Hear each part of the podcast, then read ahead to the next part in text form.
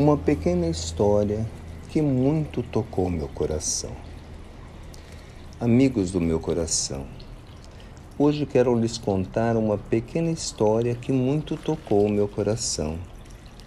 Já havia iniciado meus aprendizados novos na vida espiritual depois de desencarnar como mendiga. Fazia a tarefa de receber os visitantes na porta de um centro espírita no interior da Bahia foi quando se aproximou um mendigo descalço, esfarrapado, sujo, cansado.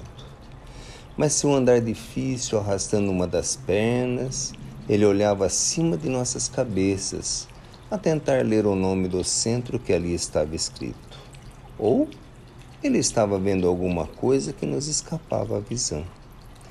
Fomos ao seu encontro e mesmo que ele não nos percebesse a presença, o convidamos a entrar.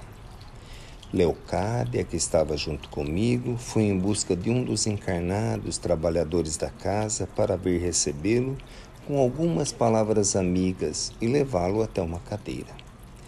No tempo de espera para oração e para a palestra, pudemos ler em sua mente as recordações do passado Pudemos ver o palácio luxuoso, com as festas movidas a álcool e alegrias fugazes.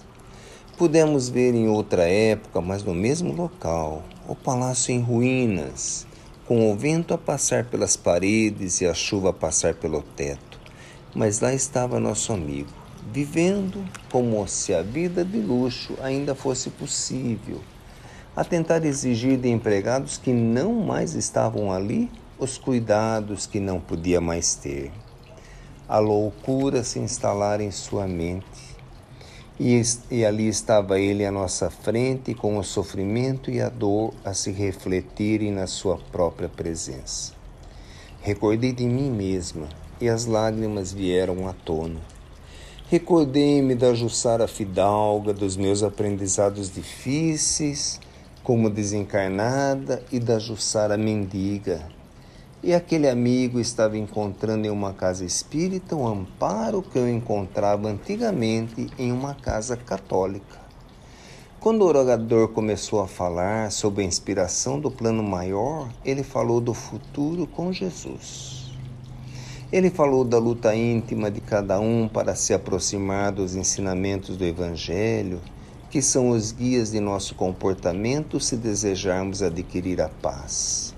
E ele falou da esperança, esperança no amanhã, esperança em nós mesmos, esperança que movimenta as nossas ações para as novas conquistas.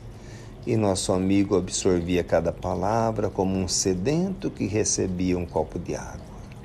Sua inteligência desenvolvida do passado foi despertada para que ele pudesse compreender a importância do que estava ouvindo.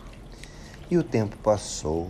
Depois daquele dia, não mais o tinha visto. E hoje, hoje ele veio me visitar.